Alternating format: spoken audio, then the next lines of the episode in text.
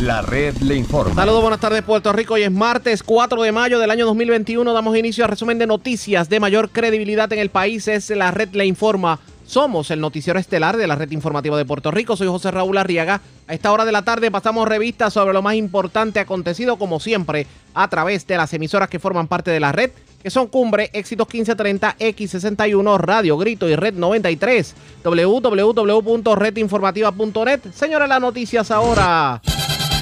Las noticias. La red le Y informa. estas son las informaciones más importantes en la red Le Informa para hoy martes 4 de mayo. Adjuntas Iguánica encabeza los municipios con mayor tasa de desempleo.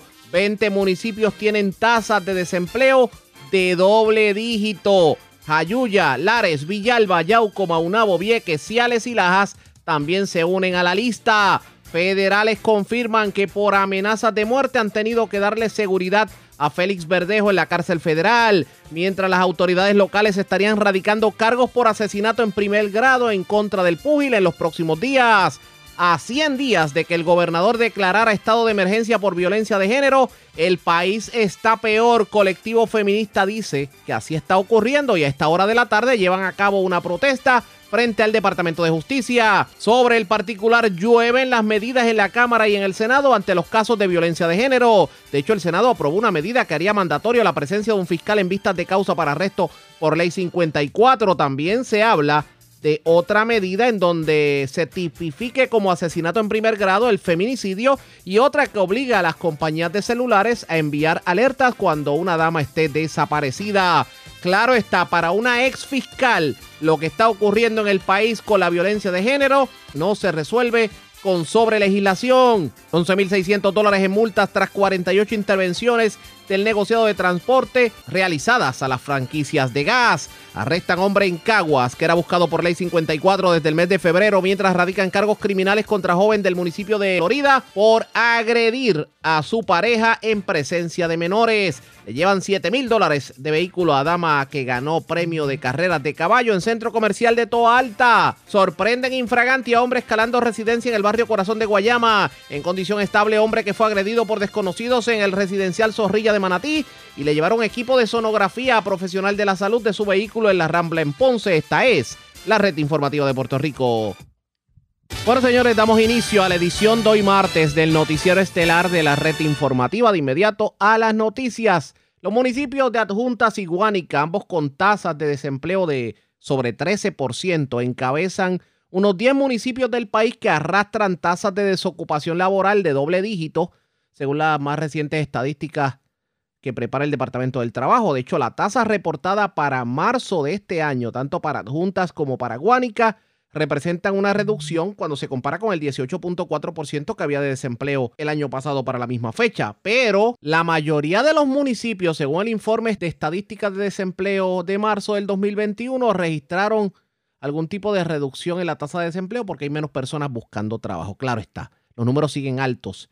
Y la lista es en, eh, la encabeza Adjuntas Iguánica con más de 13% de desempleo. Le sigue Jayuya con un 12%, Lares con un 11.9%, Villalba con un 11.5%, Yauco con un 11.6%, Maunabo con un 11.4%, Vieques con un 11%, Ciales con un 10.9% y Lajas con un 10.8%. Si se fijan, municipios en la zona central de Puerto Rico y los municipios en el suroeste de Puerto Rico que se vieron bien afectados con los temblores. Esos son los que básicamente se mantienen con doble dígito en cuanto a lo que tiene que ver con pues el desempleo. Claro está, por otro lado, los 10 municipios con las tasas de desempleo más bajas en marzo, según el informe del Departamento del Trabajo, fueron Guaynabo con 4.4% de desempleo, Gurabo con 4.8%, Sidra con 5.2%, Calley con 5.7%, Dorado con 5.8%, Toalta con 5.9%, Culebra con un 6.1%, San Juan con un 6.2%, Santa Isabel con un 6.2% y Caguas con un 6.4%. Según se indica también en el informe, la región con mayor nivel de desempleo es la del sureste de Puerto Rico, con una tasa de desocupación de un 8.8%. Si lo hablamos en torno a región se refiere. Le sigue la del, la del eh, la del suroeste con 8.8, la del noroeste con 8.4, la del este con 7.5 y la norte central con un 6.8%. Así están las estadísticas de desempleo en diferentes puntos de Puerto Rico. Hay quien dice que hay trabajo, hay quien dice que no. Vamos a ver cómo cambian estas estadísticas en el transcurso de los meses. Bueno, vamos a otras notas porque definitivamente vamos a darle seguimiento a lo que ha sido la noticia, digamos, más comentada en los últimos días y es lo que tiene que ver con el asesinato de Keishla y la convicción o por lo menos la erradicación de cargos eventualmente en contra de Félix Verdejo. Hoy trasciende que el Servicio de Alguaciles Federales en Puerto Rico informa que tomó medidas adicionales y drásticas para garantizar la seguridad del boxeador Félix Verdejo tras amenazas que surgieron en los pasados días. Dice eh, la agencia en un comunicado de prensa, y cito, el Servicio de Alguaciles Federales del Distrito de Puerto Rico tomará todas las medidas necesarias para asegurar la seguridad del acusado. No tolerará el Servicio de Alguaciles ni apoya ningún tipo de violencia contra cualquier ser humano. Lo que ocurre es que se han dado varias amenazas, no solamente en las cárceles locales, sino también en las federales. Y ante esa situación, pues obviamente eh, la seguridad de Verdejo peligra y la situación es tal que, según la información que tenemos, tiene que estar segregado. Wilmer Ocasio Ibarra, jefe de los alguaciles federales en Puerto Rico, explicó que la agencia está proveyendo un trato seguro y humano, servicio médico y transportación a todos los prisioneros federales a través de Estados Unidos y sus territorios, pero obviamente aquí hay, por el caso ser tan mediático y, lo crudo del caso de esta muerte, de la muerte de la joven Keishla, pues obviamente los reos que están encarcelados tanto en cárceles locales como federales, pues no toleran este tipo de incidente de agresión, de asesinato, y pues algunos pretenden tomar la justicia en sus manos. Pero hablando de cargos criminales, hablando de lo que va a ocurrir de ahora en adelante, hemos visto y todo el mundo sabe lo que se radicó en el Tribunal Federal y que atendió la juez federal eh, Camil Vélez Ribé. Pero a nivel local, ¿se van a radicar los cargos criminales por asesinato en primer grado? Esto fue lo que dijo el secretario de Justicia, Domingo Emanueli. A ver si el secretario de Justicia me puede aclarar si en algún momento a Verdejo se le pueden radicar cargos a nivel estatal. Sí, señora, se le pueden radicar cargos a nivel este, estatal, como por ejemplo asesinato, y sobre ese aspecto se está trabajando. Eh, va a ser objeto de investigación este, más profunda, con análisis legal, pero sí se puede. Se puede. Entonces, ¿no? ¿Qué? Sí, varios, porque es que la, jurisdicción es concurrente. Hay unos delitos que, hay jurisdicción este, de, ambos, de ambos foros y hay otros delitos, como el asesinato, que la jurisdicción es del Estado de, Puerto Rico. Sí, eso, eso, es así en Puerto Rico y en otros estados también. ¿Cuándo podría estar ocurriendo eso? Tan pronto se culmina la investigación, que obviamente eh, para eso pues va a requerir un esfuerzo que se está llevando a cabo entre eh, la Policía de Puerto Rico, el Departamento de Seguridad Pública y los fiscales de, nuestro departamento. Y cuando el caso esté preparado para radicarse, se hará. Pero como ustedes saben, y para el que no lo sepa, lo orientamos, no es el único caso de violencia de género que ha estado en la palestra pública, porque el caso de la joven Andrea, pues también ha estado en boca de todos. La joven que, para el que no lo sepa, fue la joven que fue encontrada asesinada en un paraje solitario en Guabate y esta joven había pedido una orden de protección y simplemente se le negó por parte del tribunal. El sistema le falló a Andrea, lo tuvo que admitir así el gobernador Pedro Pierluisi y vamos a escuchar ese momento. También me, me han traído la atención de que el imputado tenía un récord, había sido fichado y aparentemente en más de una ocasión por alegaciones de violencia doméstica.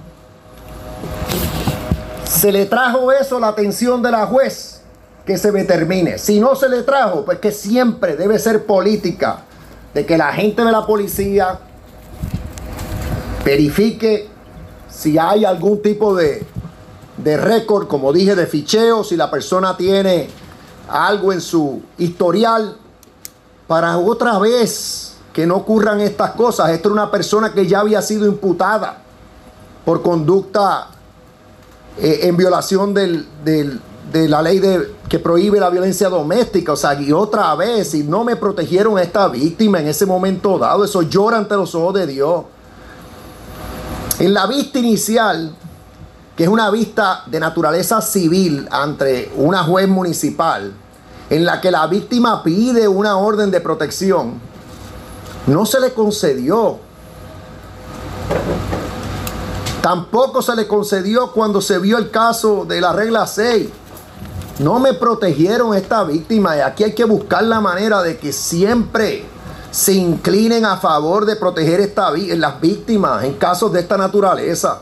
Por eso es que digo que aquí el sistema falló y tenemos que eh, buscar la manera de que esta conducta no se repita. Y lo vamos a hacer, lo vamos a hacer, pues aquí no podemos tener tolerancia para este tipo de, violencia. Eh, lamentablemente al final del camino la víctima desiste, pierde interés en su caso y tengo que decir que cuando eso ocurre, tanto fiscalía como el juez pueden insistir en que se vea el caso. O sea que también eso se tiene que escudriñar. ¿Por qué no se hizo? Si notan mi molestia es porque es que cuando leí esa denuncia no hay que ser abogado, no hay que ser exsecretario de justicia para uno ver que aquí teníamos una víctima bien vulnerable, bien, bien eh, necesitada de protección de parte del Estado y el Estado no se la proveyó, el Estado falló.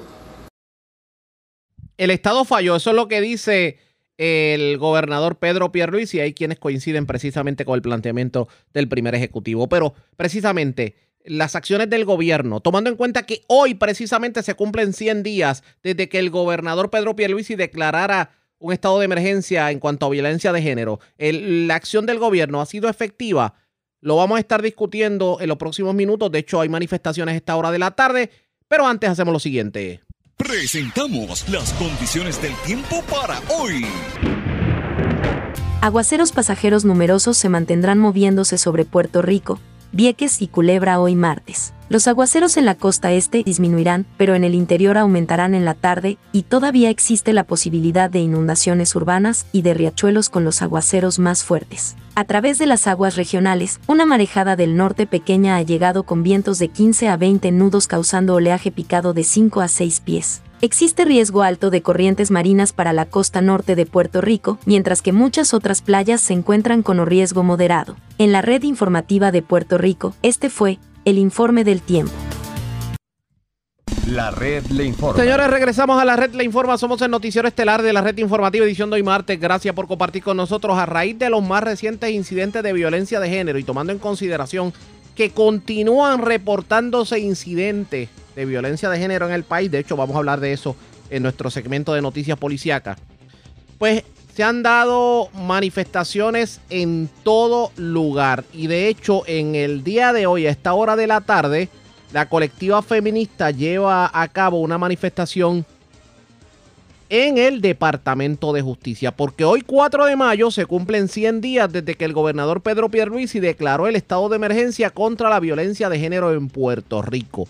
Y el colectivo feminista se pregunta, ¿dónde está el estado de emergencia? Vamos a escuchar parte de las declaraciones que se están dando precisamente a esta hora de la tarde en esa manifestación. Hoy no es cualquier día. Llevamos en estos últimos días, estas últimas semanas, estos últimos meses y estos últimos años resistiendo a una violencia muy particular. Que a diferencia de ciertas personas dignas y de algunos políticos de carrera pretenden decir que todas las violencias son iguales y que todo el mundo muere por las mismas razones. Que es una falta de valores, que la familia no está educando, ¿verdad? Y que hay una crisis moral. Pero no es tan solo una crisis moral como pretenden, es un sistema, es una estructura que genera estas condiciones, que genera estas violencias. Y la violencia se manifiesta de muchas maneras. Se manifiesta en las maneras en las que nos relacionamos unas con otros. Pero también la violencia no siempre viene de pares. La violencia también viene de arriba, hacia abajo, hacia las de abajo, hacia gente como mucha de la que está aquí, gente negra, gente pobre, gente trabajadora, mujeres y personas de las comunidades LGBT. Esa violencia tiene nombre y no es cualquier violencia. Aquí, en lo que va de año, se reporta que han asesinado a 18 mujeres. Y si fuésemos a hacer la proyección y la estadística, podemos establecer que en Puerto Rico asesinan a una mujer cada siete días. Ahora piensen en ese número. Una mujer cada siete días, hoy, en el 2021, a 99 días de haberse declarado un estado de emergencia. ¿Y por qué uso las comillas? Porque la colectiva feminista en construcción estuvo precisamente sobre estos adoquines en enero del 2018, acampando frente a la fortaleza, exigiendo que se declarara un estado de emergencia y que se aprobaran medidas puntuales para atender la situación tan crítica que atravesaba el país en aquel entonces. Y en aquel entonces la proyección y los asesinatos hacia mujeres era una mujer cada ocho días. Así que si hacemos esa proyección, las cosas están empeorando. Y lo que hemos podido atestiguar en este fin de semana, de las maneras tan crueles, tan macabras y tan despiadadas en las que han asesinado a mujeres como Keishla, sabemos que las cosas están empeorando. Y empeoran porque hay una crisis que trastoca y nos trastoca nuestros hogares, nuestras fami- nuestros, fa- nuestros familiares, nuestras comunidades, trastoca nuestros centros de trabajo que está enraizada en una crisis económica, que está enraizada en una crisis de desastres naturales, que está enraizada en una pandemia y que sí está enraizada en las maneras en las que llevamos tantos años sometidas a un coloniaje. Y esto no es hacer de una lucha o de una causa justa política, es saber que nos están asesinando por un asunto de poder. Y cuando se habla de poder se tiene que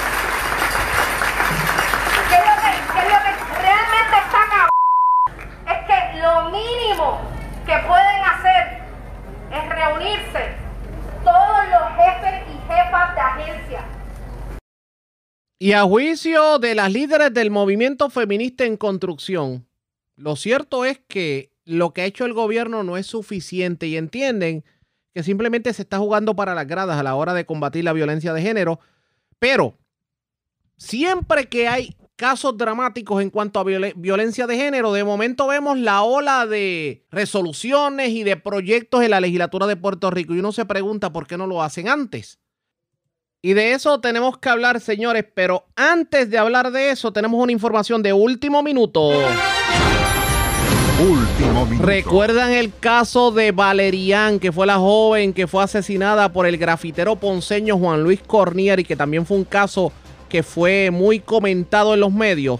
Pues resulta que el grafitero ponceño Juan Luis Cornier, imputado por el asesinato del artista sangermeña Valerian Almodóvar, se va a declarar culpable por el cargo de destrucción de evidencia. La vista de alegación de culpabilidad se pautó para el martes primero de junio a las 9 de la mañana en la sala 505 del Tribunal de Ponce ante el juez Daniel López González. Posteriormente, Cornier va a enfrentar juicio por los cargos de asesinato en primer grado y violación al artículo 5.05 de la ley de armas. Y el desfile de pruebas comenzaría el próximo 28 de junio. De hecho, el camino se despejó para esta movida de la defensa luego de que el Ministerio Público no recurriera ante el Tribunal Supremo. La decisión del Tribunal de Apelaciones que le ordenó enmendar el lenguaje de la acusación del cargo de destrucción de pruebas. Y el apelativo determinó que la Fiscalía debe enmendar la acusación correspondiente ese cargo para eliminar la frase consistente en que luego de dar muerte a Valerian. O sea, porque la frase presupone que él fue el que mató a la joven. Está interesante esta movida, o sea, se va a declarar culpable por destrucción de evidencia, pero sin embargo va a enfrentar el juicio por asesinato. Para aquellos que no recuerdan el caso, el muralista mató a puñaladas a Valerian Almodóvar de 23 años, la envolvió o envolvió el cadáver en una bolsa plástica y lo dejó abandonado en un área verde aledaña a la carretera 518 en el barrio Garzas de Adjuntas. El cadáver de la joven fue encontrado el pasado 18 de diciembre del 2018. La red le informa. A la pausa y cuando regresemos, hay varios proyectos que se han aprobado y se han legislado precisamente para combatir la violencia de género en estos días. Hay discusión en el Senado y la Cámara de Representantes en lo próximo. Regresamos en breve. La red le informa. Señores, regresamos a la red Le Informa, el noticiero estelar de la red informativa, edición de hoy martes. Gracias por compartir con nosotros a raíz de lo que ocurrió este fin de semana con Keishla y también el caso de Andrea que hemos estado siguiendo en los últimos días. Hemos visto una reciente avalancha de proyectos en la legislatura de Puerto Rico y hay quien pudiera decir proyectos que se debieron haber legislado antes y no tener que esperar a que se dieran estos feminicidios. Uno de ellos es para que las compañías de celulares pues puedan enviar algún tipo de mensaje de texto cuando se activen alertas por desapariciones. Este proyecto es eh, de la autoría del senador Quiquito Meléndez, a quien tengo en línea telefónica. Vamos a dialogar con él sobre el particular. Saludos, buenas tardes, bienvenido a la red informativa. Buenas tardes a ti y a todos los que escuchan. Un placer estar contigo. Y gracias por compartir con nosotros. Háblanos un poquito del proyecto.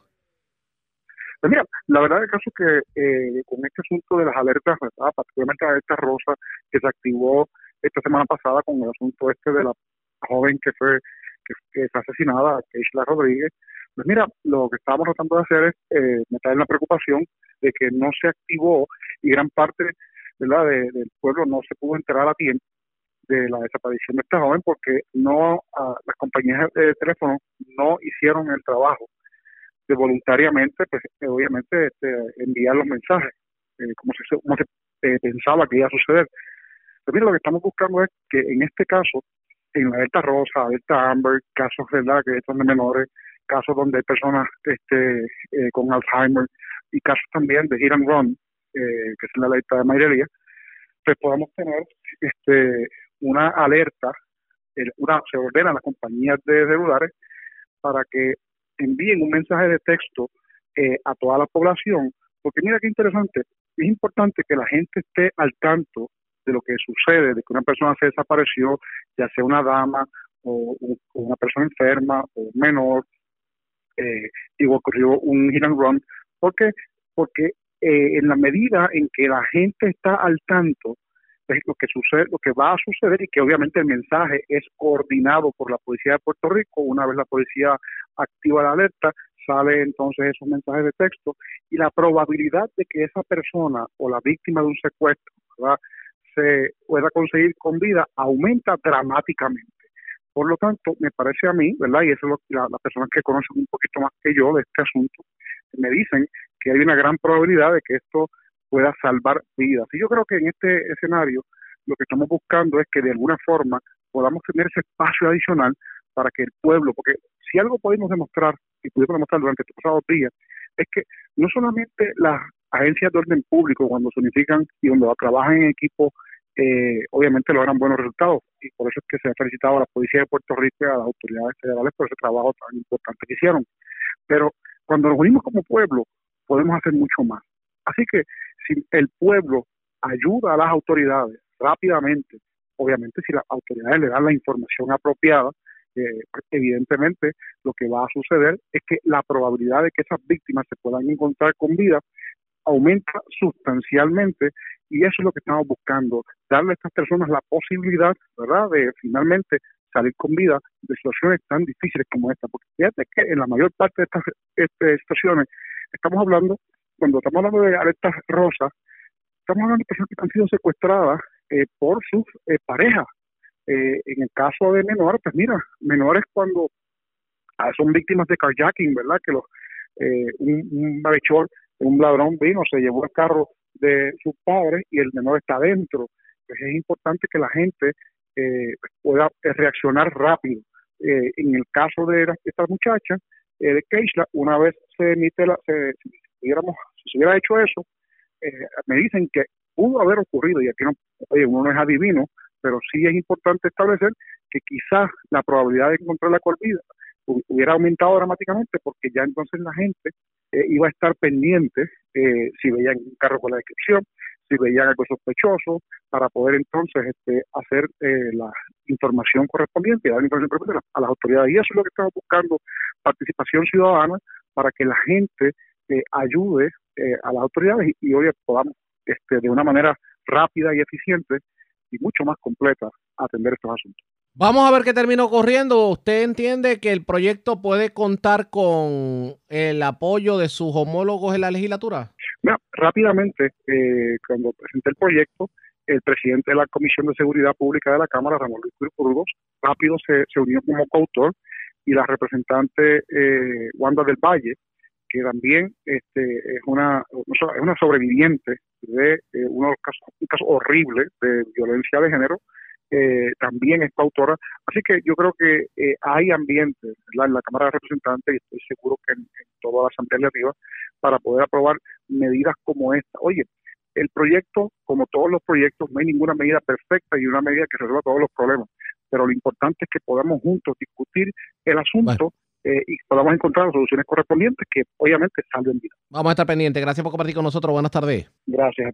Ya ustedes escucharon, era el senador Quiquito Meléndez, pero otros proyectos fueron también eh, presentados, esta vez en el Senado de Puerto Rico, y hablamos del proyecto 358 y el 130 de la autoría de la senadora Migdalia González. De hecho, uno de ellos para que se obliga a los fiscales a que estén presentes en los procesos de regla 6 cuando se trata de pedido de órdenes de protección y el otro para calificar como asesinato en primer grado los feminicidios y los transfeminicidios. Tuvimos la oportunidad de hablar con la senadora más temprano en la mañana y esto fue lo que nos dijo sobre el particular. Tengo que aclararte eh, que el proyecto 130 del Senado no es un proyecto, ¿verdad? Que se eh, radicó como consecuencia de lo que pasó eh, el fin de semana sino que es un proyecto que esta senadora radicó inmediatamente, eh, juramentó como senadora en el pasado mes de enero. El proyecto 130 es parte de una serie de medidas que hemos estado radicando para eh, prevenir y erradicar la violencia de género. Pero claro está, obviamente, obviamente con lo ocurrido este fin de semana, la necesidad de la aprobación es imperante, definitivamente, como que, que había una premura para aprobar. Totalmente eh, de acuerdo, pero permíteme explicarte para que la gente pueda comprender cuál es la diferencia entre el proyecto de Senado 130 y el proyecto de Senado 358, ambos de la autoría de esta senadora. Con el proyecto del Senado 130 lo que buscamos es eh, tipificar como conductas de asesinato en primer grado los feminicidios y los transfeminicidios.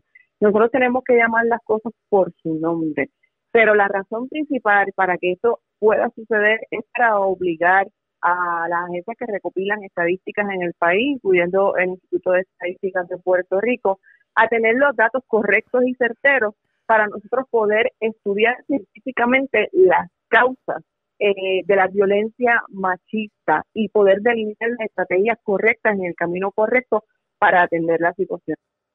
En el caso del proyecto del Senado 358, sí surge eh, como una preocupación a consecuencia eh, del caso de Andrea.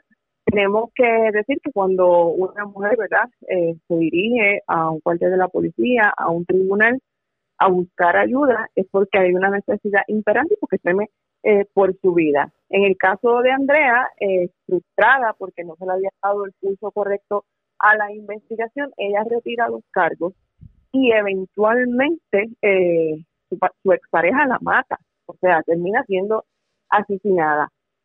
He consultado con varias personas y en gran medida ellos establecen que esto sucede porque los fiscales del Ministerio Público no tienen eh, la obligación, sino que es discrecional, participar en esta vista eh, de violencia doméstica de, de, ley 54. Lo que hacemos con la medida del Senado 358 es obligar por ley a que un representante del Ministerio Público esté presente en cada una de estas vistas. No podemos olvidar que ellos tienen la pericia y pueden, eh, ¿verdad?, entablar conversación con la víctima en este caso, que muchas veces está afectada emocionalmente y no puede ser precisa.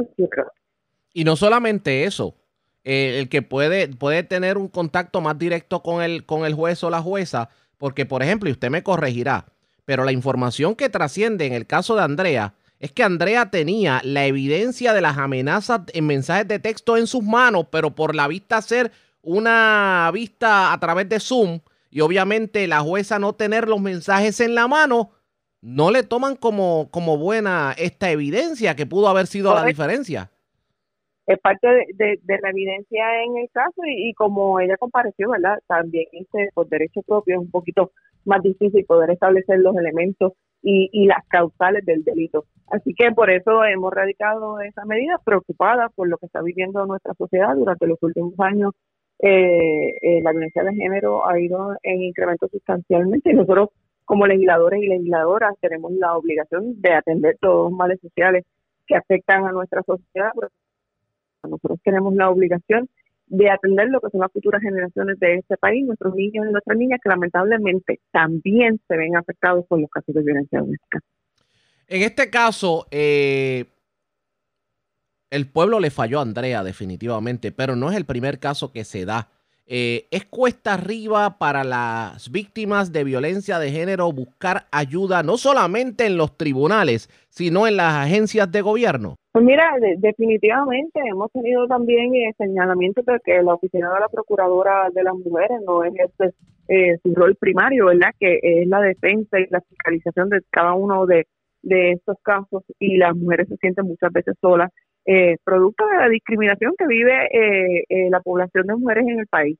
Así que, pues, todos tenemos, ¿verdad?, que, que hacer un compromiso, no importa, incluso, ¿verdad?, hasta los vecinos de estas mujeres que muchas veces se hacen de la vista larga, escuchan las situaciones que hay en, los diferentes hogares en el país y no dicen nada. Yo creo que como sociedad nosotros tenemos una responsabilidad como mujeres, como legisladores, como periodistas, todos tenemos la responsabilidad de denunciar cada acto violento en contra de una mujer y en contra de, cualquier ser humano.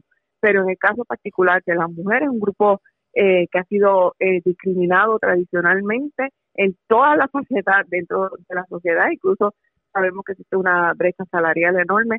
Nosotras hemos levantado nuestra voz y seguimos en pie de lucha por alcanzar la equidad dentro de la sociedad puertorriqueña. Senadora, el debate fue enérgico y me gustaría que me contara cuáles fueron los argumentos de aquellos que se abstuvieron o que votaron en contra del proyecto. Bueno, ellos alegan que no se va a resolver nada etiquetando eh, estos casos como feminicidio o transfeminicidio. Yo, ¿verdad? Estoy en desacuerdo con esas expresiones. precisamente lo que se busca es poder identificar y llamar las cosas por su nombre para que se puedan levantar los datos que nos permitirán eventualmente establecer las causas y delinear las estrategias para atender la situación. Hablando de una forma sumamente machista, sumamente grosera, incluso eh, alejándose de los micrófonos para hacer comentarios transfóbicos eh, en el caso eh, de la población LGBTIQ que, que, que atiende también la medida. No me diga, perdone que le interrumpa, no me diga que, que lo que está ocurriendo aquí es simplemente que hay personas que no quieren incluir a la comunidad LGBT en esos proyectos y temen llamar las cosas por su nombre. Pues a todas luces eso es lo que está sucediendo. Eh, lamentablemente nosotros tenemos que eh, trabajar en beneficio de esta y todas las poblaciones que han sido marginadas tradicionalmente en este país y nosotros tenemos la obligación de levantar nuestra voz y hablar las cosas como. Si hay compañeros y compañeras incluso que no se atreven a tomar los pasos en la dirección correcta, nosotros tenemos que hacerle saber al país quiénes son. Aquellos que no se atreven a tomar los pasos en la dirección correcta, hay que hacerle saber al pueblo quiénes son. Eso es lo que dice la senadora. Eh, de hecho, eh, estamos tratando de conseguir a varios de los legisladores que se abstuvieron, simplemente le votaron en contra del proyecto para ver sus reacciones, pero no los hemos podido conseguir hasta el momento, así que ustedes pendientes a esta edición de la red informativa que en cualquier momento vamos a dialogar con ellos sobre el particular. Mientras hacemos lo siguiente. La red Cuando regresemos vamos a noticias del ámbito policiaco, entre las que tenemos que destacar, señores. Arrestaron a un hombre en Caguas que era buscado por violencia doméstica desde el mes de febrero, mientras radicaron cargos criminales contra un joven del municipio de Florida por agredir a su pareja en presencia de menores. Además, le llevaron 7 mil dólares en efectivo de un vehículo una dama que había jugado caballo, se pegó, cambió el boleto, lo dejó el dinero en el carro y simplemente se lo llevaron. Esto ocurrió en Alta. Mientras en condición estable un hombre que fue agredido por desconocidos en el residencial Enrique Zorrilla de Manatí y sorprendieron un fragante a un delincuente escalando una residencia en el barrio Corazón de Guayama. Es lo próximo, regresamos en breve.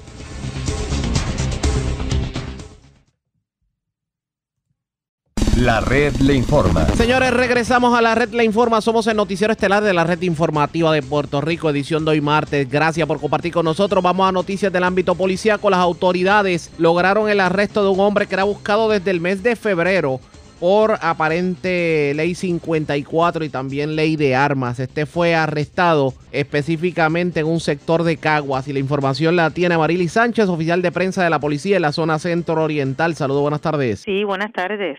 El agente Roberto Rodríguez, adscrito a la División de Arrestos y Allanamientos del Cuerpo de Investigaciones Criminales del área de Caguas, supervisada por el sargento Carlos Claudio Borges, diligenció una orden de arresto en contra de un hombre por violación a los siguientes artículos. Artículo 3.3, maltrato agravado. Artículo 6.05, portación y transportación de arma de fuego sin licencia, artículo 6.06 portación y uso de arma blanca, artículo 6.14 disparar o apuntar arma de fuego, artículo 59 negligencia, artículo 198 robo del Código Penal de Puerto Rico. En la carretera 189 frente al Tribunal de Caguas se arrestó a Braulio José Torres Reyes, de 22 años, contra quien pesaba una orden de arresto con fianza de 400 mil dólares, expedida por la juez Yarisa Santiago San Antonio del Tribunal de Caguas, por hechos ocurridos el 5 de febrero del 2021 en la calle 6, barrio Los Almendros, en Junco, luego de que Torres Reyes fuese acusado por la querellante por ley 54.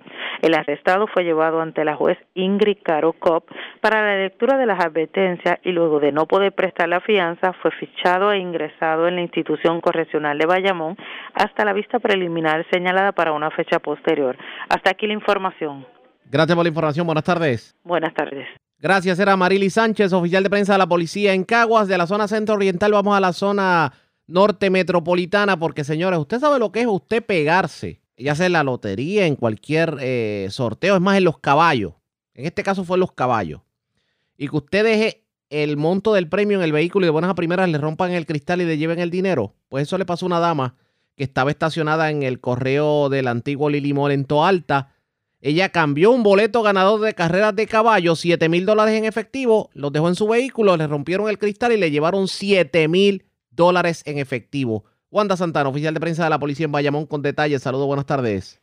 Buenas tardes para usted y para todos. ¿Qué información tenemos? Una apropiación ilegal a un vehículo fue reportado a las 1 y 30 de la tarde de ayer, ocurrido en el estacionamiento del correo que ubica en el antiguo Lily Mall en Toalta. De acuerdo a la información preliminar, alegó Ana Estrada que luego de cambiar un boleto ganador de carreras de caballo alguien le ocasionó daños al cristal frontal del vehículo Toyota Yaris, logrando acceso al interior apropiándose del premio de 7 mil dólares en efectivo. El agente Luis Rodríguez, escrito al distrito de Toalta, se hizo cargo de la investigación. Buenas tardes. Y buenas tardes para usted también. Gracias, era Wanda Santana, oficial de prensa de la policía en Bayamón, de la zona metropolitana. Voy al norte de Puerto Rico porque en condición estable se encuentra un hombre que fue agredido por desconocidos en el residencial Enrique Zorrilla en Manatí. Y es Mayra Ortiz, oficial de prensa de la policía en Arecibo, quien nos trae detalles en vivo. Saludos, buenas tardes. Buenas tardes. ¿Qué información tenemos? Se reportó hoy en horas de la madrugada una agresión agravada en los previos del residencial Enrique Zorrilla en el pueblo de Manatí según informa Héctor Vega Sayas, residente de ese municipio, que se encontraba en el lugar antes mencionado cuando varios individuos lo agredieron en diferentes partes del cuerpo. Vega Sayas fue transportado al hospital Dr. Center de Manatí atendido por el médico de turno, quien diagnosticó herida abierta en la cabeza al lado derecho superior y la otra en la parte posterior. Además, una contusión en el lado izquierdo superior. Investiga la gente Isaías Ayala del distrito de Manatí. Continúa con la investigación la división de homicidio del área Arecibo. Eh, hasta el momento, esa es la novedad que tengo en el área de Arecibo. Que pasen buenas tardes. Y buenas tardes para usted también. Gracias, era Mayra Ortiz, oficial de prensa de la Policía en Arecibo. Del norte vamos a la zona sureste de Puerto Rico porque, señores, sorprendieron a un delincuente infragante escalando una residencia del barrio Corazón de Guayama. Ya se, había llevado, ya se había llevado una cartera con dinero y prendas, pero pues fue detenido por las autoridades. Nexandra Negrón, oficial de prensa de la Policía en Guayama, con detalles. Saludos, buenas tardes. Buenas tardes. ¿Qué información tenemos? Agentes del distrito de Guayama investigaron un escalamiento ocurrido a eso de las 7 de la mañana del día de ayer en la calle La Milagrosa del barrio Corazón en Guayama. Según se informa, alega el querellante que alguien con libre acceso llegó hasta el interior de la residencia apropiándose de una cartera con dinero en efectivo y prendas en oro. Referente a este caso, se encuentra un hombre detenido. El caso fue referido a la División de Propiedad del Cuerpo de Investigaciones Criminales de Guayama para continuar con la investigación. Buenas tardes. Y buenas tardes para usted también. Gracias, era Alexandra Negrón, oficial de prensa de la policía en Guayama. De la zona sureste vamos a la zona norte nuevamente, porque señores, se radicaron cargos por violencia de género contra un hombre de 26 años residente del municipio de Florida. Aparentemente, eh, pues cometió algún tipo de delito en contra de su pareja y también en presencia de menores. Vivian Polanco, oficial de prensa de la policía en el cuartel general con detalles. Saludos, buenas tardes. Le saludo. ¿Qué información tenemos? La agente Díaz, adscrito a la División de Violencia Doméstica del área de Arecibo, en unión a la fiscal, el fiscal Luis Martínez de la Fiscalía de Arecibo, radicaron cargos por violencia doméstica, maltrato agravado y la ley 246 es la que, la que es la ley para la seguridad y bienestar de protección de menores contra Joel Cruz Candelaria de 26 años y residente del pueblo de Florida. El caso fue presentado ante el juez Portela del Tribunal de Primera Instancia de Arecibo, quien luego de escuchar la prueba determinó causa en los delitos antes mencionados, señalando una fianza de 40 mil dólares, la cual fue prestada a través de un fiador privado, eh, la vista, eh, quedando en libertad hasta el día de la vista preliminar pautada para el 26 de mayo. Eh, la fecha, y esto por, para la fecha del 30 de abril, en, en horas de la mañana, en el pueblo de Florida, el imputado cometió los hechos antes indicados. Gracias por la información. Buenas tardes. Buenas tardes. Gracias, era Vivian Polanco, oficial de prensa de la policía en el cuartel general del norte. Vamos al sur de Puerto Rico porque le llevaron una máquina de sonografía, un equipo de sonografía a una profesional de la salud de su vehículo estacionado en la urbanización La Rambla en la calle Navarra en Ponce. El equipo valorado en sobre 14 mil dólares. Ángel Santiago, oficial de prensa de la policía en Ponce con detalles. Saludos, buenas tardes. Sí, hola, buenas tardes. Una profesión ilegal fue reportada a eso de las 11 y 13 de la mañana de ayer, el hecho ocurrido en la urbanización La Rambla, calle Navarra, en Ponce. Según alegó Amalia Uriarte que, al regresar por su vehículo marca Mercedes-Benz color negro del año 2018 en el lugar mencionado, se percató que alguien logró acceso al interior del mismo y se apropió de un equipo de sonografía color crema marca Mindray con dos transductores, los cuales se encontraban dentro de un bulto negro con ruedas tipo Vanetín. La propiedad fue valorada en 14 mil dólares. La querella fue investigada por el agente blanco del precinto este y refirió la misma a la División de Delitos contra la Propiedad y fraude del área Ponce. Sería todo. Gracias por la información. Buenas tardes. Estamos bien. Gracias, era Ángel Santiago, oficial de prensa de la policía en Ponce del Sur. Vamos al oeste de Puerto Rico. Escuche bien. Una persona fue a vender una cadena de oro a otra persona. Aparentemente, pues, por las redes sociales se contactaron. Saben que los amigos radioyentes que hay mucho muchos foros dentro de las redes sociales para compra y venta de artículos usados. Se encontraron en el Holiday Inn, en la carretera número 2 en Mayagüez. Lo cierto es que cuando llegaron, los que supuestamente iban a comprar la cadena, les robaron la, la cadena que eh, costaba como mil dólares. Le llevaron un celular y le llevaron su guagua Tacoma nueva. O sea que la venta le salió más cara de lo usual. Natalie Guadalupe, oficial de prensa de la policía en Mayagüez, con detalles. Saludos, buenas tardes. Saludos, buenas tardes. Un robo de auto fue reportado hoy 4 de mayo del 2021 a eso de las nueve y media de la mañana en el estacionamiento del Hotel Holiday Inn que ubica en la carretera número 2 en Mayagüez. Según información preliminar, el perjudicado citó a una persona al lugar para la venta de una cadena de oro. Cuando éste llega, acto seguido, un individuo armado lo despojó de su cartera con aproximadamente mil dólares en efectivo, una cadena de oro, un celular y una Toyota Tacoma SR5 del año 2019 con la tablilla 999009, color gris claro, quien se marchó con rumbo desconocido. Se indicó que el asaltante se encontraba acompañado de otra persona y que ambos están armados. Personal de la División de Robos del CIC de Mayagüez se encuentra investigando en el lugar. Gracias por la información. Buenas tardes. Buenas tardes.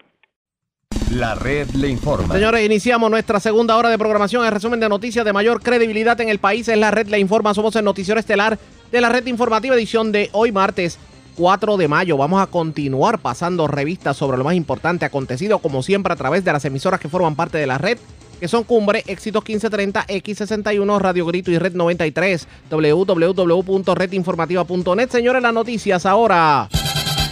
Las noticias. La red le informa. Y estas son las informaciones más importantes en la red le informa para hoy martes 4 de mayo. Adjunta Siguánica encabeza los municipios con mayor tasa de desempleo. 20 municipios tienen tasas de desempleo de doble dígito. Jayuya, Lares, Villalba, Yauco, Maunabo, Vieques, Ciales y Lajas también se unen a la lista. Federales confirman que por amenazas de muerte han tenido que darle seguridad a Félix Verdejo en la cárcel federal, mientras las autoridades locales estarían radicando cargos por asesinato en primer grado en contra del púgil en los próximos días. A 100 días de que el gobernador declarara estado de emergencia por violencia de género, el país está peor. Colectivo feminista dice que así está ocurriendo y a esta hora de la tarde llevan a cabo una protesta frente al Departamento de Justicia. Sobre el particular, llueven las medidas en la Cámara y en el Senado ante los casos de violencia de género. De hecho, el Senado aprobó una medida que haría mandatorio la presencia de un fiscal en vistas de causa para arresto por ley 54. También se habla de otra medida en donde se tipifique como asesinato en primer grado el feminicidio y otra que obliga a las compañías de celulares a enviar alertas cuando una dama esté desaparecida. Claro está, para una ex fiscal, lo que está ocurriendo en el país con la violencia de género no se resuelve con sobre legislación. 11.600 dólares en multas tras 48 intervenciones del negociado de transporte realizadas a las franquicias de gas. Arrestan hombre en Caguas que era buscado por ley 54 desde el mes de febrero mientras radican cargos criminales contra joven del municipio de Florida por agredir a su pareja en presencia de menores. Le llevan 7 mil dólares de vehículo a dama que ganó premio de carreras de caballo en centro comercial de Toa Alta. Sorprenden infraganti a hombre escalando residencia en el barrio Corazón de Guayama. En condición estable, hombre que fue agredido por desconocidos en el residencial Zorrilla de Manatí y le llevaron equipo de sonografía profesional de la salud de su vehículo en la Rambla en Ponce. Esta es la red informativa de Puerto Rico. Señores, damos inicio a la segunda hora de programación en Noticiero Estelar de la red informativa de inmediato a las noticias. El gobernador Pedro Pierluisi adelantó hoy que entre el jueves y el viernes presentará la nueva orden ejecutiva sobre el COVID que debe entrar en vigor el próximo lunes 10 de mayo y aparentemente este decreto podría traer cambios en el área de la educación y en el horario de operaciones permitidos a los comercios. Actualmente las escuelas están cerradas y los comercios pueden operar hasta las 9 de la noche.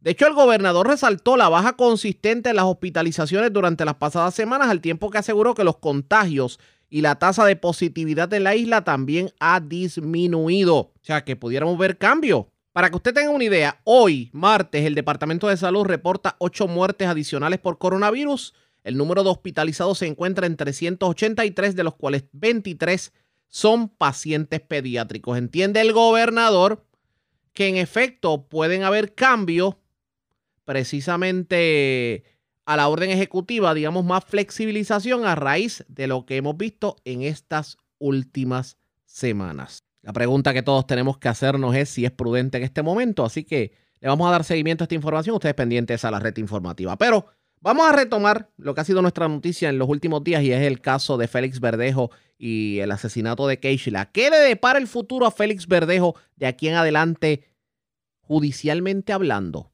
Porque aquí se habló de la vista de la magistrado Camil Vélez Ribé. Se habló de la posibilidad de eh, una erradicación de cargos criminales a nivel, a nivel local, pero todo ha quedado ahí. Y al momento, él es señalado pero no acusado. Hay que definitivamente analizar el punto, pero también hay que analizar si las medidas que ha estado tomando el gobierno, sobre todo lo que tiene que ver con la alerta rosa, con las leyes en el país, verdaderamente han surtido efecto positivo. Y sobre el particular, hoy Jackie Méndez y Henry Lugo tuvieron la oportunidad de hablar con la abogada y exfiscal Zulirma Méndez Hernández y escuchen el punto interesante que trajo la licenciada y de hecho una persona que tuvo la oportunidad de como fiscal atender casos de violencia de género. Esto fue lo que dijo, vamos a escuchar. Como abogada, pues es un hecho lamentable lo que el país está viviendo y lo que está atravesando la familia de Case, la verdad, ante esta triste situación. Eh, como, como abogada te puedo decir que lamentablemente en Puerto Rico la situación por la que estamos atravesando, ¿verdad? En cuanto al alza en casos de violencia doméstica se refiere, va más allá del radicar proyectos de ley. Es una problemática social que está arraigada a nuestra cultura machista, lamentablemente. ¿Verdad? Eh, Puerto Rico es un país altamente legislado, súper legislado. anualmente en Puerto Rico se legislan y se aprueban cientos de leyes. O sea, el problema, la problemática no está en esa. Discúlpame. Yo diría sobre el legislado, sobre, porque aquí hay leyes y sobre esa ley siguen inventando estos representantes y eh, senadores que, eh, que no sé hasta qué punto, es para justificar. Eso es, eso es correcto. Partiendo de esa premisa, la problemática no está en, en, no, en que no hay ley. La ley está, la problemática está en nuestra sociedad, arraigada a nuestra cultura. Miren, para que tengan un ejemplo, la ley de violencia doméstica, ¿verdad? Que data del 1989, es una ley de vanguardia que ha ido, ha ido modificándose y han habido múltiples enmiendas el artículo 93 del Código Penal, que es el que tipifica el asesinato, fue enmendado para incluir un inciso E que indica específicamente que constituye asesinato en primer grado eh, matar, ¿verdad?, eh, eh, a una mujer cuando dentro del contexto de la situación hay una relación de pareja, hay una relación de expareja, de noviazgo, etcétera y hay, hay leyes y hay órdenes de protección, pero, pero lamentablemente las personas no buscan ayuda. pero Muchas veces, pero muchas veces es el miedo, es el miedo. Yo creo que aquí también, aquí Yo, voy yo voy a ser más agresivo en el comentario. Yo creo que a, nosotros antes nos daban un correazo a tiempo, un bofetón y agelaban al, al, muchachito que ya venía como descajilándose con actitudes. Yo creo que, no estoy diciendo con esto que, promueva la violencia en la niñez de esa manera, pero honestamente las cosas han cambiado a tal nivel que hay veces que las leyes mismas le prohíben a ese padre o a esa madre que puedan realmente corregir a ese. Yo creo que aquí la culpa, mucha culpa de la que hay, de la que hay, es producto de, eh, de un hogar disfuncional disfuncional, donde tal vez esa madre eh, ha tenido que irse a trabajar dos trabajos, tiene que abandonar realmente la, la, esos deberes para estar más cerca de los hijos, esa supervisión, de, debí decir, igual que el padre. Y yo creo que todas esas cosas han hecho poco a poco que se haya perdido esa supervisión inicial, que quién mejor que el padre y la madre. Tal vez los abuelos puedan seguirlo, pero mejor que el padre y la madre no creo que nadie. Y yo creo que también las madres que me están escuchando tienen que corregir a ese chamaquito que ya va teniendo actitudes. Educación. Mira cómo es la vida, mira cómo es la vida. la palabra clave, esa es la palabra clave. tal vez producto de esa libertad que le da esa madre a ese chamaquito temprano, a los 12, 14 años, después se convierten en, que de la misma manera que le faltan el respeto a ella y, y, al que sea, pues entonces van al noviazgo con actitudes. Yo creo que por ahí que va, es un desenlace, no será todo el mundo, ¿verdad? Porque, porque es que hay que seguir conectando cosas. Hoy hemos hablado hasta de la música, el mensaje en la música. Eh, hay tantas cosas que están haciendo los niños hoy día y los, los chamaquitos, y les digo los chamaquitos jovencitos ya. y que socialmente se está aceptando, Henry, porque acabas de mencionar la música, pero como, como ex fiscal, este, ¿cómo, ¿cómo sería si usted tomara, ¿verdad? o fuera partícipe de este caso? Pues mira, eh, eh, te soy bien honesta. Yo entiendo que las autoridades han trabajado, las autoridades estatales han trabajado eh, muy bien el caso. Ningún caso es perfecto y eso la gente no lo puede perder de perspectiva. No hay caso perfecto y estamos trabajando con seres humanos. Pero lo cierto es que de la totalidad de lo que he tenido la oportunidad de ver, entiendo, ¿verdad? Por mi experiencia, que, que se ha trabajado de manera correcta. Es un caso que se esclareció hasta cierto punto en tiempo récord donde la policía, ¿verdad?, estuvo al, tanto y al pendiente de toda la información que fue llegando. Eh, fueron corroborando información y aún a pesar de que a este momento, ¿verdad? No tenemos la totalidad de la información porque, ¿verdad? Para preservar este, la pureza de los procedimientos, la información no se puede brindar de manera totalizada a la prensa, cosa en la que estoy de acuerdo con Denis Morales, a quien conozco porque tuvo la oportunidad de trabajar con él mientras fui fiscal y él fue agente de la policía. Este, entiendo que, que verdad, que la, el, el, caso se ha trabajado de manera eh, muy correcta y personalmente si yo hubiese sido la fiscal del caso, verdad, este, hubiese utilizado, como en efecto se utilizaron, los mecanismos y la ayuda de las agencias este, federales para trabajar en conjunto y poder tener obtener el resultado que se obtuvo, en efecto trabajó bien de esa de ese departamento como este fiscal. Perdón, no te no te no te, no te en, esta, en esta ocasión se trabajó bien. De sí, vuelvo y repito, dentro de la totalidad de las circunstancias y teniendo en mente, ¿verdad? Que, que, el tiempo apremia, que estamos trabajando con mucha información, entiendo que sí, que el, el caso se trabajó eh, bastante, ¿verdad? Bastante bien. Eso es así. Y prueba de eso es verdad que en efecto, en la actualidad ya Felipe Verdejo se entregó, eh, ya se erradicaron cargos criminales en su contra a nivel federal. Eventualmente, entonces quedaría pendiente en la esfera estatal la investigación y el, el posible, ¿verdad? La posible erradicación de cargos eventualmente.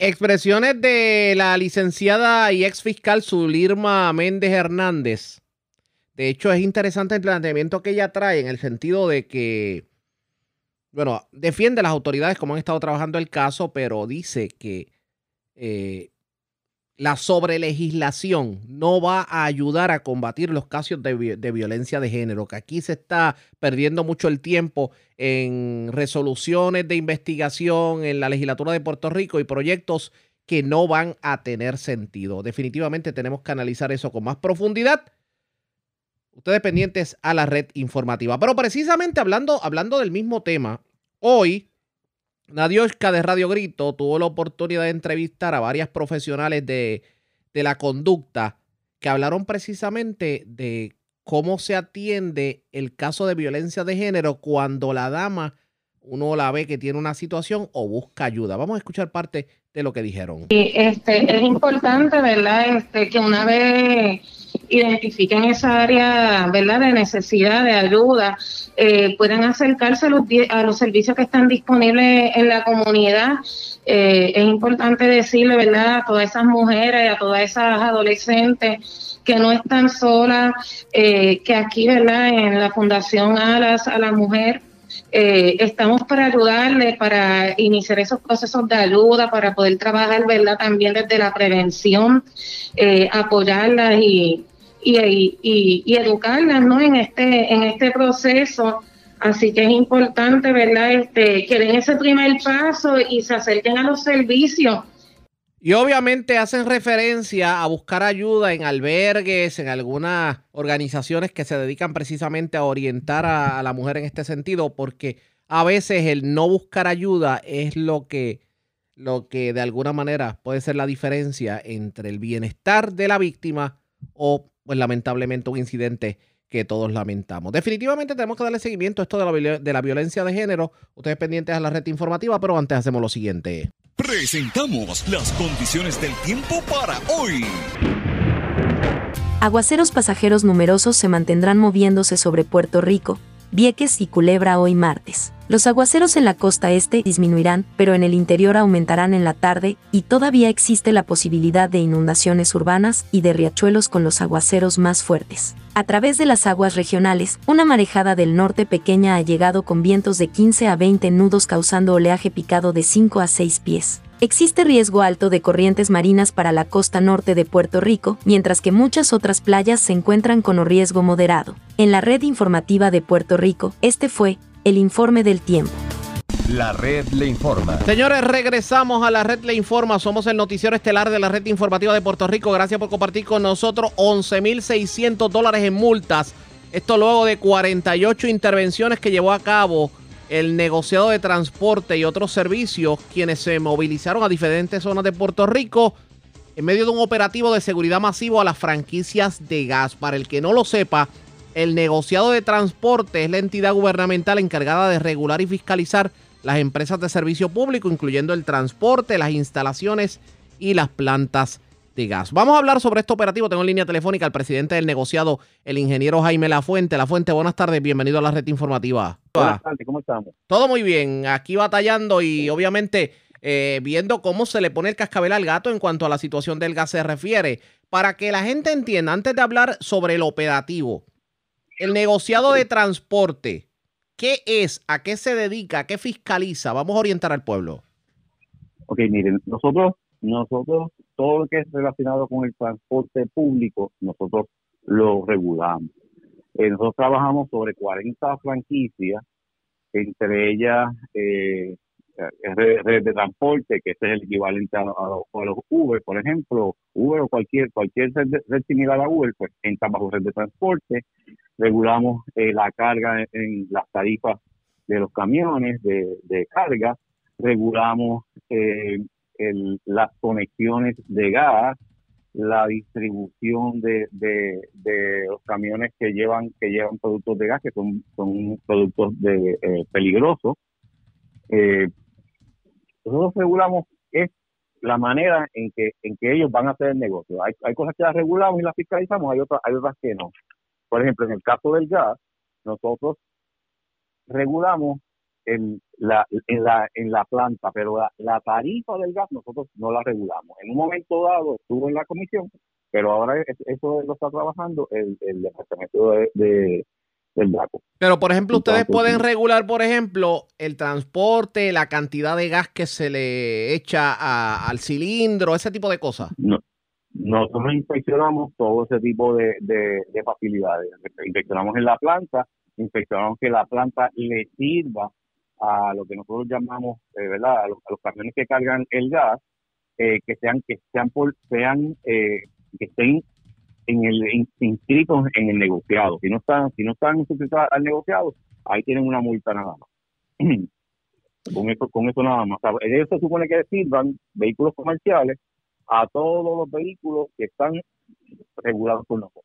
Pero si, algún algún vehículo que no está regulado va a la planta con unos cuantos eh, tanques de gas a llenarlo y ellos lo sirven tanto la planta como el como el, el, operador tiene una multa y la multa puede llegar hasta 10 mil dólares de a ambos lados. Por, eh, si, son, hay dos vehículos, cada uno y la planta llevaría dos también, dos, dos boletos también.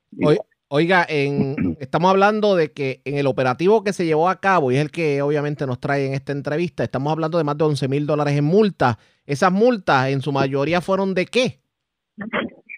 Nosotros, eh, eh, nosotros verificamos que las conexiones que se supone que hagan los, los que pegan el gas estén adecuadas. Que adecuadas es que si, por ejemplo, sirve un negocio y el, y el tanque, la localización del tanque no tiene las protecciones adecuadas, se, le, se le una multa. Si el, el, yo estuve en este operativo y nosotros eh, estuvimos, dimos eh, boletos tanto a, el boleto no es, no es al negocio, el boleto es al que provee el servicio del gas, porque el que provee el servicio del gas se supone que es el que provea la seguridad de esos tanques. Esos tanques no estén que pueda venir un vehículo, impactar el tanque y causar un accidente. Y entonces, otro, otro, y, también aprovechamos y vimos una persona que sirve, eh, eh, que, sirve uh, tanque y también se le pidieron una serie de boletos por los diferentes tipos de, de, de infracciones que él tenía. Eh, no tanques, los tanques no estaban, estaban sueltos en, el camión, eh, tanques sin, sin, sin, el, sin estar cubriendo las válvulas, eh, tanques que el, el, el, el fondo o la base del tanque está desbalanceado. Son algunas de las multas que nosotros, que nosotros damos. Igual también mantenerla, mantener un, un en, en la instalación en el, en el, en el local, se supone que también se pinte de amarillo, se identifique, se rotule. hay, una, hay una serie de infracciones que ellos tienen eh, que, se, les puede, se les puede obligar a ellos siempre si no cumplen con, el debido reglamento.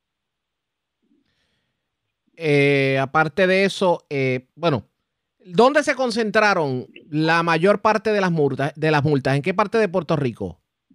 Bueno, en toda la isla. Nosotros hicimos un operativo, ese operativo, eh, obviamente nosotros no tenemos ¿verdad? Para, para barrer la isla, pero las, las cuatro regiones de nosotros, que tenemos una, una eh, norte, sureste y oeste, tenemos cuatro oficinas regionales, todas estuvieron en la calle el sábado. Y el sábado, pues obviamente, pues porque el sábado los negocios es cuando están abiertos desde temprano. Ese operativo fue desde las 10 de la mañana hasta las 3, 4 de la tarde. ¿Qué le, dice, qué le decían los, los gaseros y en este caso los distribuidores de gas y algo sobre las irregularidades? ¿Había alguna justificación no, ellos, o...? Mm, no, ellos, ellos, digo, ellos tienen derecho a, a, a, ¿cómo se dice? Hay muchas de estas multas, muchas no, algunas de ellas son reparables. Reparable es que se le baja la multa siempre y cuando la persona, la infracción la haya corregido, pero no es que, lo que se, da un 75%, o sea, si, eran si eran mil dólares, pues entonces se quedaría con, con, con, 250 dólares eh, eh, en multa. Pero siempre y cuando corrija el fallo. Hay, hay algunas que no son que no son corregibles, que no son que, que no se les permite, que no son reparables, es la palabra. Vamos a ver qué ocurre de ahora en adelante, pero lo cierto es que ustedes están en la calle y se está fiscalizando como se debe todo lo que tiene que ver con el gas en lo que les toca a ustedes.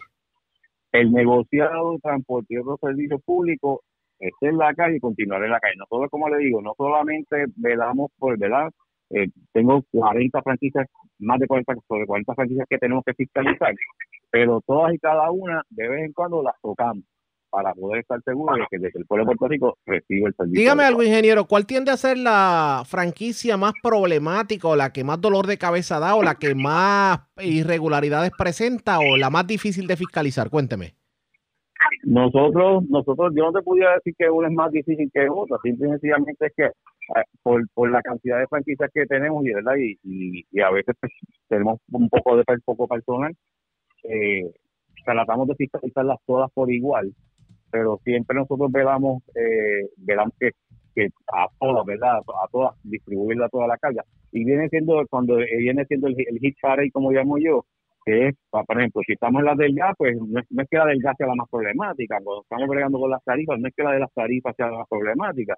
O sea, e, en ese momento, pues, pues hay una que suena más que otra y hay unas que pues pasan desapercibidas y hay otras que, pues nosotros las tocamos y a, medida que cuando las tocamos, pues nosotros eh, vamos a la luz pública la información que, el operativo que se realizó.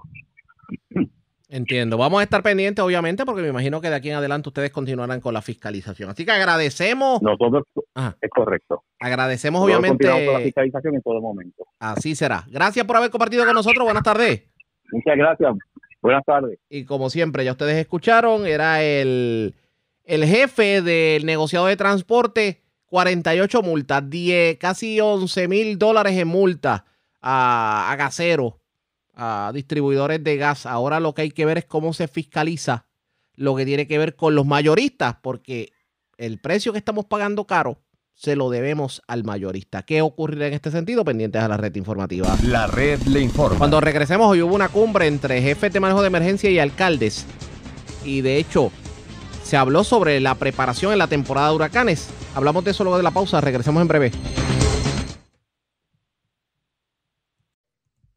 La red le informa. Señores, regresamos a la red le informa. Somos el noticiero estelar de la red informativa edición de hoy martes. Gracias por compartir con nosotros. Ya los municipios se están preparando para lo que es la próxima temporada de huracanes que aunque comienza el primero de junio, lo cierto es que el Centro Nacional de Huracanes va a comenzar a enviar perspectivas del trópico desde el 15 de mayo porque entiende que las condiciones en cuanto a fenómenos meteorológicos se pudieran complicar este año. Hoy hubo una reunión entre el jefe de seguridad pública, el jefe de manejo de emergencias y también estuvo el alcalde de San Juan, entre otros.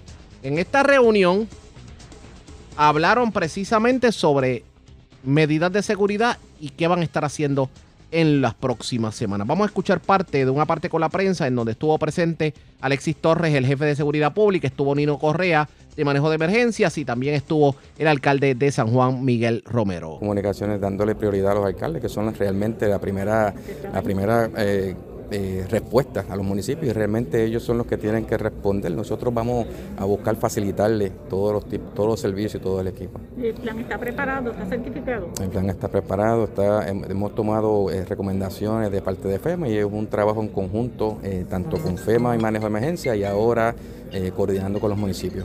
¿Usted entiende que una vez se, ¿verdad? que se espera que no haya un anuncio de una tormenta, un huracán, este, se pueda, ustedes pueda estar, eh, todos pueden estar hablando el mismo idioma. Vamos a estar hablando el mismo idioma. Agradecemos a los alcaldes eh, que están participando en este proceso y esa es la línea, cómo nosotros vamos a hablar el mismo idioma. ¿Hay algún municipio que le preocupe en particular en caso de que surja algo? Porque todos no tienen la misma geografía. Estamos trabajando y una de las áreas que estamos también buscando a través de la coordinación con los alcaldes es mirar ese mismo punto. Quizás hay algún municipio o existe un municipio que, de menos población o de que esté en una situación que un alcalde hermano lo pueda ayudar en alguna situación como esta. Eh, alcalde, ¿cómo está? Eh, saludos, todo bien, encantado de estar aquí. ¿Están preparados? ¿Tienen su plan de contingencia? Bueno, mira, tenemos nuestro plan, claro, pero esto se trata de una preparación que es continua. Cada alcalde tiene su responsabilidad primero de hacer una eh, autoevaluación de los recursos a nivel municipal que tiene para responder a una emergencia y, la mejor manera que llegue un huracán o un fenómeno atmosférico no es algo que uno puede controlar. Ahora, eh, la preparación constante, participar en seminarios que ayudan a que los municipios puedan facilitar, es importante y claro, eh, eventos como este, coordinados por eh, lo que es la Oficina Estatal de Manejo de Emergencias y el Departamento de Seguridad Pública, son importantes porque primero uno le pone cara a los nombres también y ayuda a entrelazar la comunicación que debe haber y la colaboración en tiempos de emergencia. En el caso de San Juan, San Juan tiene una estructura eh, robusta, diría yo, para responder a, un huracán, pero claro, tenemos que trabajar en coordinación, porque si llega un huracán y nos afecta a la isla, la ciudad capital de San Juan es el epicentro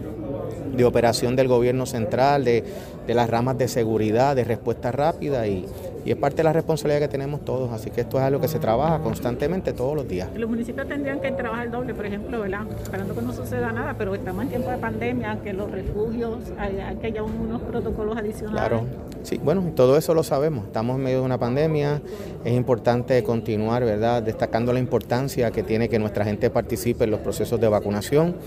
Eh, pero claro, paralelo a eso, eh, tenemos una responsabilidad. Esto comienza el primero de junio. Eh, se espera una temporada relativamente activa hasta el día 30 de, noviembre, así que es cuestión de nosotros prepararnos y estrechar lazos de colaboración con el gobierno central y con FEMA. San Juan tiene muchas áreas que son bien inundables y peligrosas. Esos efectos estaban, Claro, y mira lo que estamos haciendo. Pues nosotros comenzamos un proceso, por ejemplo, de limpieza del caño Martín Peña. No es un dragado, hacía más de ocho años que no se limpiaba. Eso ayuda a que, por ejemplo, eh, un aguacero o una lluvia fuerte no se convierta en una emergencia para una comunidad y que seamos más resilientes.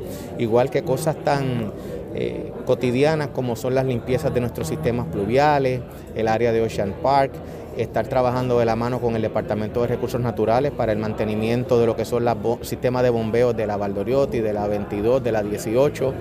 Eso es importante.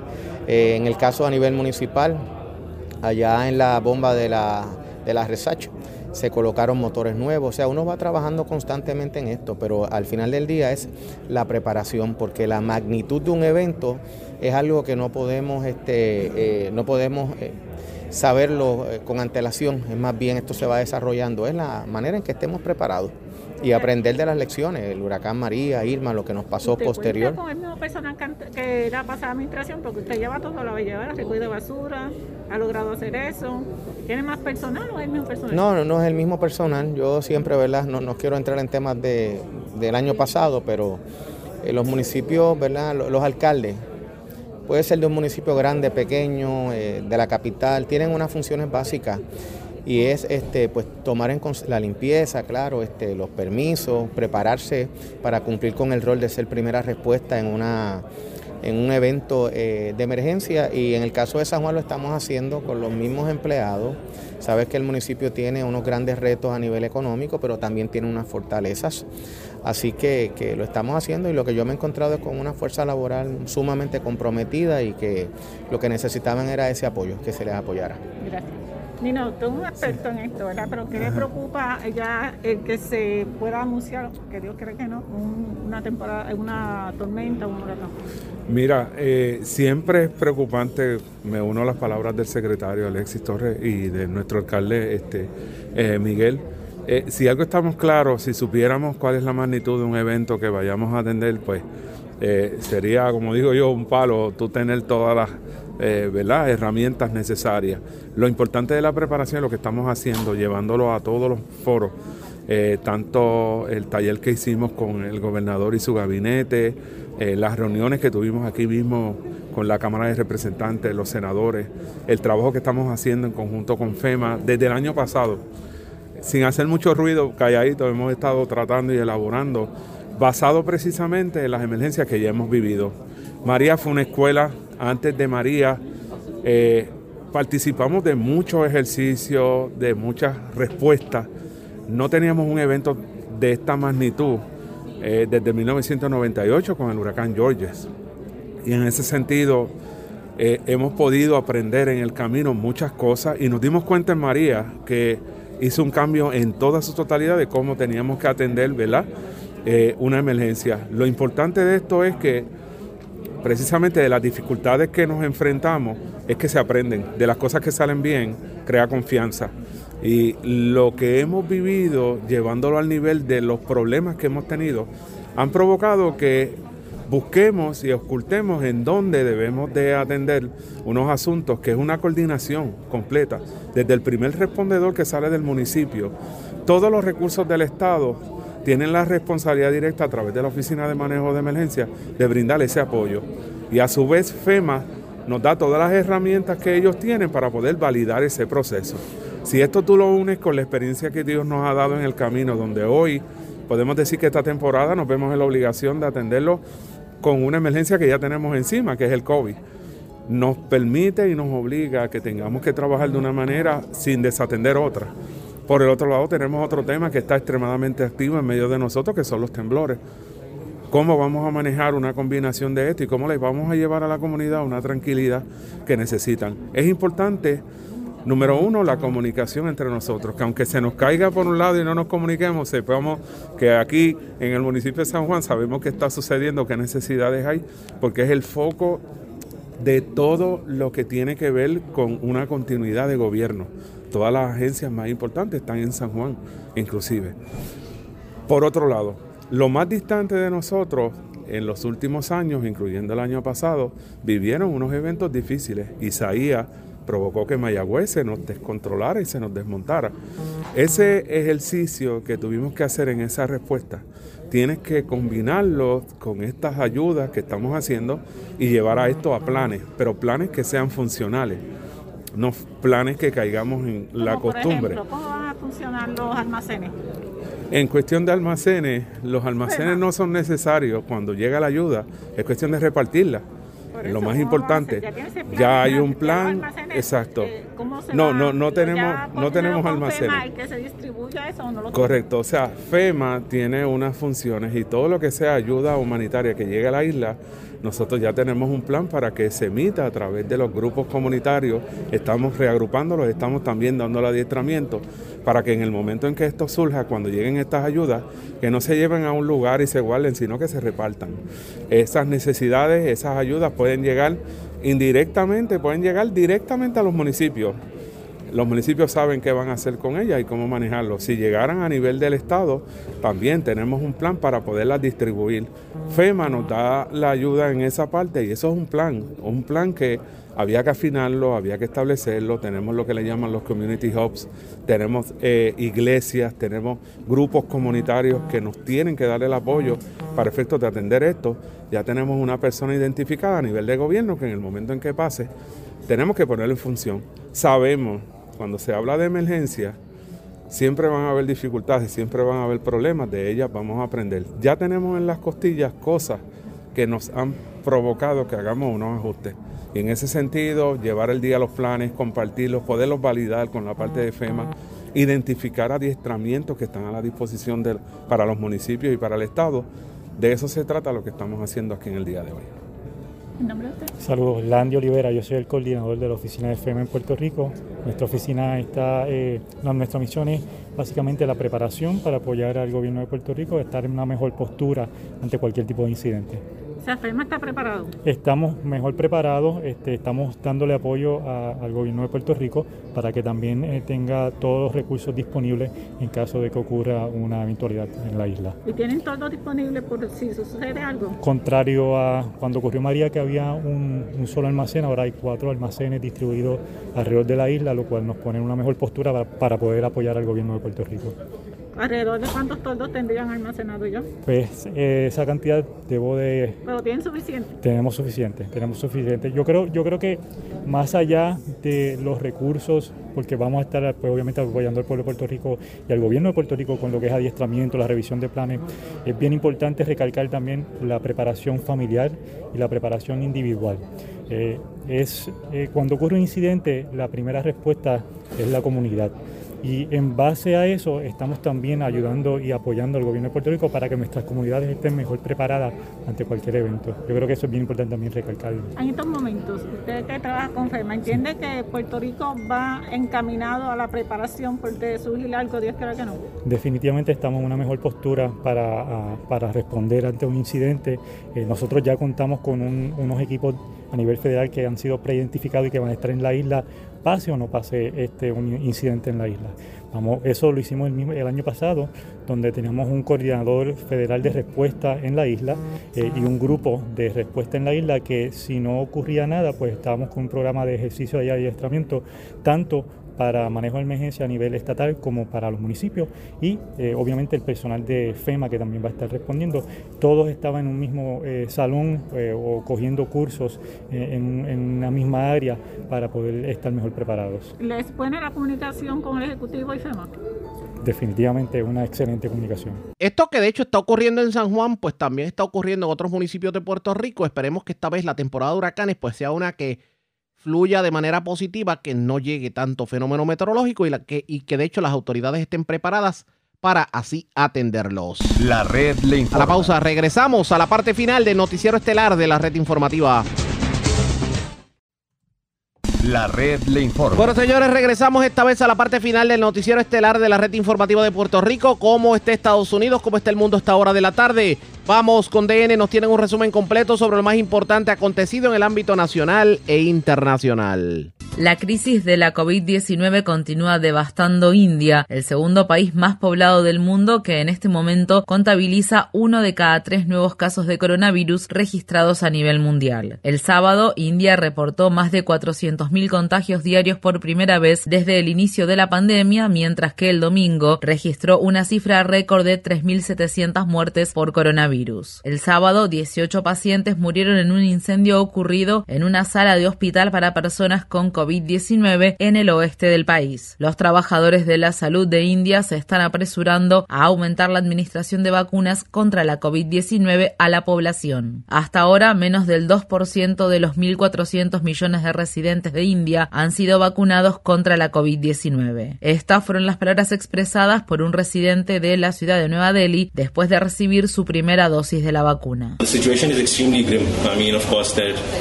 La situación es muy trágica. La única manera de explicar la situación es decir que es extremadamente trágica. El sistema de salud está al borde del colapso y por eso estamos intentando vacunarnos lo antes posible. De hecho, a todas las personas que me estén escuchando, solo quiero decirles que es urgente que se vacunen lo más pronto posible. El director del Instituto del Suero de India, el mayor fabricante de vacunas del mundo, advierte que la escasez de vacunas persistirá durante meses debido a que el gobierno de Narendra Modi no se preparó para esta enorme segunda ola de contagios. Al tiempo que India se enfrenta a una grave escasez de vacunas, el periódico Los Angeles Times informa que el gobierno de Estados Unidos y grandes compañías farmacéuticas rechazaron una iniciativa de la Organización Mundial de la Salud para impulsar la producción mundial de vacunas en 2020. El programa, conocido como Acceso Mancomunado a la Tecnología contra la COVID-19 o CETAP, habría capacitado a los fabricantes que se encuentran en América Latina, Asia y África para producir las vacunas una vez que su uso estuviera aprobado en el mercado. En otras noticias de India, el primer ministro Modi y su partido de derecha, el Partido Popular Indio, perdieron el domingo unas elecciones estatales clave en la región de Bengala Occidental. Las autoridades sanitarias temen que las votaciones y los grandes actos de campaña celebrados en la región provoquen el aumento vertiginoso de los casos de coronavirus. En Estados Unidos, la Casa Blanca anunció que comenzará a prohibir la entrada de viajeros que hayan estado en India en los últimos 14 días. La orden, que entrará en vigor el martes, no se aplica a los ciudadanos estadounidenses ni a los residentes legales. En la ciudad de Columbus, en el estado de Ohio, decenas de personas asistieron el viernes al funeral de Makaya Bryant, la adolescente afroestadounidense de 16 años que murió a manos de la policía fuera de su hogar de acogida en abril. Estas fueron las palabras expresadas por Don Bryant, primo de Makaya Bryant, quien habló en nombre de su familia. Miro a todas y cada una de las personas reunidas en esta iglesia hoy y digo que la muerte de Makaya Bryant fue innecesaria, que ella todavía debería estar aquí. Pero para concluir esta ceremonia, digan su nombre como un recordatorio de lo amable y amorosa que era, digan su nombre como un recordatorio de que el cambio no ocurre meramente ofreciendo unas palabras o hablando del tema. El cambio ocurre a través de la acción, de los actos. Mientras tanto, el cuerpo de Andrew Brown Jr. será sepultado este lunes en la ciudad de Elizabeth City, en el estado de Carolina del Norte. Brown era un hombre negro de 42 años y padre de 10 hijos, quien recibió cinco disparos de la policía, entre ellos uno en la nuca. Su familia sigue exigiendo la divulgación de las imágenes tomadas por las cámaras corporales de la policía que muestran el momento de la muerte de Brown. El reverendo Al Sharpton pronunciará la elegía en el funeral de Brown. Tres policías del estado de Colorado han renunciado después de que se hiciera público un video del arresto de una mujer blanca de 73 años en junio de 2020, a quien arrojaron al suelo violentamente para esposarla. Karen Garner, quien sufre de demencia, terminó con el hombro dislocado, el brazo fracturado y la muñeca esguinzada. Otro video de amplia difusión muestra a los oficiales riéndose mientras ven las imágenes del arresto violento de Garner. Garner ha presentado una demanda federal en la que afirma que se cometieron violaciones a la ley para estadounidenses con discapacidades. El gobierno de Biden ha revelado partes de una orden secreta emitida por el presidente Trump en 2017 que revierte los límites de los ataques con drones y redadas de grupos de comando fuera de las zonas de combate de Estados Unidos. El documento, que tiene partes censuradas, revela que Trump redujo el requisito de que los ataques estadounidenses tuvieran una certeza casi total de que se evitarían muertes y lesiones de civiles a un estándar más bajo de certeza razonable. En respuesta, la Unión Estadounidense para las Libertades Civiles dijo en un comunicado, el uso secreto e irresponsable de la fuerza letal es inaceptable en una democracia que respeta los derechos humanos y este programa es el pilar de las guerras eternas que el presidente Biden se ha comprometido a finalizar. Biden debe ponerle fin. El Departamento de Seguridad Nacional de Estados Unidos anunció que cuatro familias migrantes separadas en la frontera entre Estados Unidos y México bajo el gobierno de Donald Trump se reencontrarán esta semana. Las familias provenientes de Honduras y México son las primeras en reunirse a través de las iniciativas de un nuevo grupo de trabajo formado por el gobierno de Biden. Algunas de ellas no se han visto desde el año 2017. Lee Gelernt, de la Unión Estadounidense para las Libertades Civiles, dijo, Desde luego todavía no podemos cantar victoria, dado que hay miles de familias que aún deben reencontrarse y más de 5.500 menores que quedaron traumados y necesitan ayuda. Estamos luchando para conseguir un estatus legal permanente, compensaciones y servicios sociales. Es lo mínimo que se merecen estas familias después de los abusos deliberados cometidos por nuestro gobierno. En otras noticias de inmigración, el gobierno de Biden anunció que cancelará la construcción del muro fronterizo entre Estados Unidos y México que había promovido el expresidente Trump. Además, Biden devolverá miles de millones de dólares que se habían desviado de los fondos destinados al Pentágono para financiar el muro. El gobierno también dijo que repararía los daños generados por la construcción del muro con iniciativas como tapar los agujeros en el sistema de diques del Valle del Río Grande y arreglar la erosión del suelo en las proximidades de la ciudad de San Diego. En el sur del estado de California, una embarcación que presuntamente transportaba migrantes volcó el domingo en las proximidades de la costa de la ciudad de San Diego, lo que provocó la muerte de al menos cuatro de las 29 personas que iban a bordo. Más de 20 personas han sido hospitalizadas. El capitán de la embarcación ha sido detenido y podría ser acusado de tráfico de personas. Corea del Norte advirtió a Estados Unidos que habrá consecuencias muy graves por la postura manifestada por el presidente Biden en lo que respecta a su programa de armas nucleares. Durante su discurso ante la sesión conjunta del Congreso de Estados Unidos de la semana pasada, Biden calificó los programas nucleares de Corea del Norte e Irán como serias amenazas para la seguridad estadounidense y mundial. Corea del Norte también arremetió contra Estados Unidos después de que el Departamento de Estado criticara su historial de violaciones a los derechos humanos. El Ministerio de Relaciones Exteriores de Corea del Norte escribió lo siguiente: Estados Unidos, donde personas inocentes pierden la vida todos los días a causa de la desigualdad social y del racismo, donde 580.000 personas murieron a causa del nuevo coronavirus, es en sí mismo un páramo en cuanto a los derechos humanos. La Casa Blanca señaló el viernes que está dispuesta a entablar relaciones diplomáticas con Corea del Norte. En Birmania, las fuerzas de seguridad mataron al menos a ocho personas el domingo, luego de abrir fuego contra manifestantes antigolpistas en algunas de las protestas más grandes que se han visto en el país en días. Los organizadores han estado pidiendo que se intensifiquen las protestas hasta lograr una primavera birmana. Al menos 765 personas han muerto, incluidos menores, en la brutal represión contra las manifestaciones que se desencadenaron tras el golpe de Estado militar del 1 de febrero. En Afganistán, un terrorista suicida detonó un camión bomba el viernes en la provincia oriental del Logar, lo que provocó la muerte de al menos 21 personas y dejó decenas de heridos. El ataque estaba dirigido contra una casa de huéspedes para estudiantes estudiantes administrada por el gobierno. Ningún grupo se ha atribuido la responsabilidad por el ataque, pero el Ministerio del Interior de Afganistán culpó a los talibanes. Naciones Unidas anunció que al menos 11 refugiados se ahogaron el domingo después de que una embarcación de goma naufragara en las proximidades de la costa de Libia. La ONU está pidiendo medidas urgentes para frenar el aumento de las muertes en el Mediterráneo central, que se considera como la ruta migratoria más peligrosa del mundo. Mientras tanto, más de 800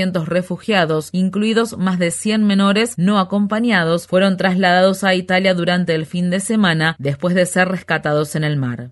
En Colombia, el presidente Iván Duque retiró las reformas fiscales planificadas después de días de manifestaciones multitudinarias en protesta por la medida. Grupos de defensa de los derechos humanos dicen que hasta 20 personas murieron durante las protestas. El plan de Duque habría aumentado los impuestos a muchos ciudadanos y propietarios de negocios, además de incrementar los impuestos sobre los servicios públicos y algunos alimentos. En Estados Unidos, el senador republicano Mitt Romney fue abucheado y llamado traidor y comunista el sábado cuando daba un discurso en la Convención Republicana del estado de Utah.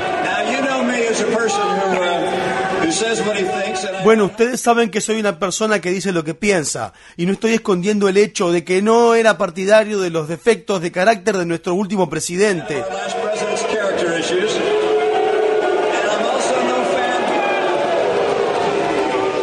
Una petición para censurar a Romney en la convención de Utah fracasó por un estrecho margen. Romney es el único republicano que votó dos veces a favor de destituir al expresidente Trump durante los juicios políticos. La red le informa. Bueno, señores, enganchamos los guantes. Regresamos mañana miércoles a las 3 de la tarde, cuando nuevamente a través de Cumbre de Éxitos 1530, de X61, de Radio Grito y de Red 93, que son las emisoras que forman parte de la red informativa de Puerto Rico, le vamos a llevar a ustedes resumen de noticias de mayor credibilidad en el país. Hasta entonces, que la pasen bien.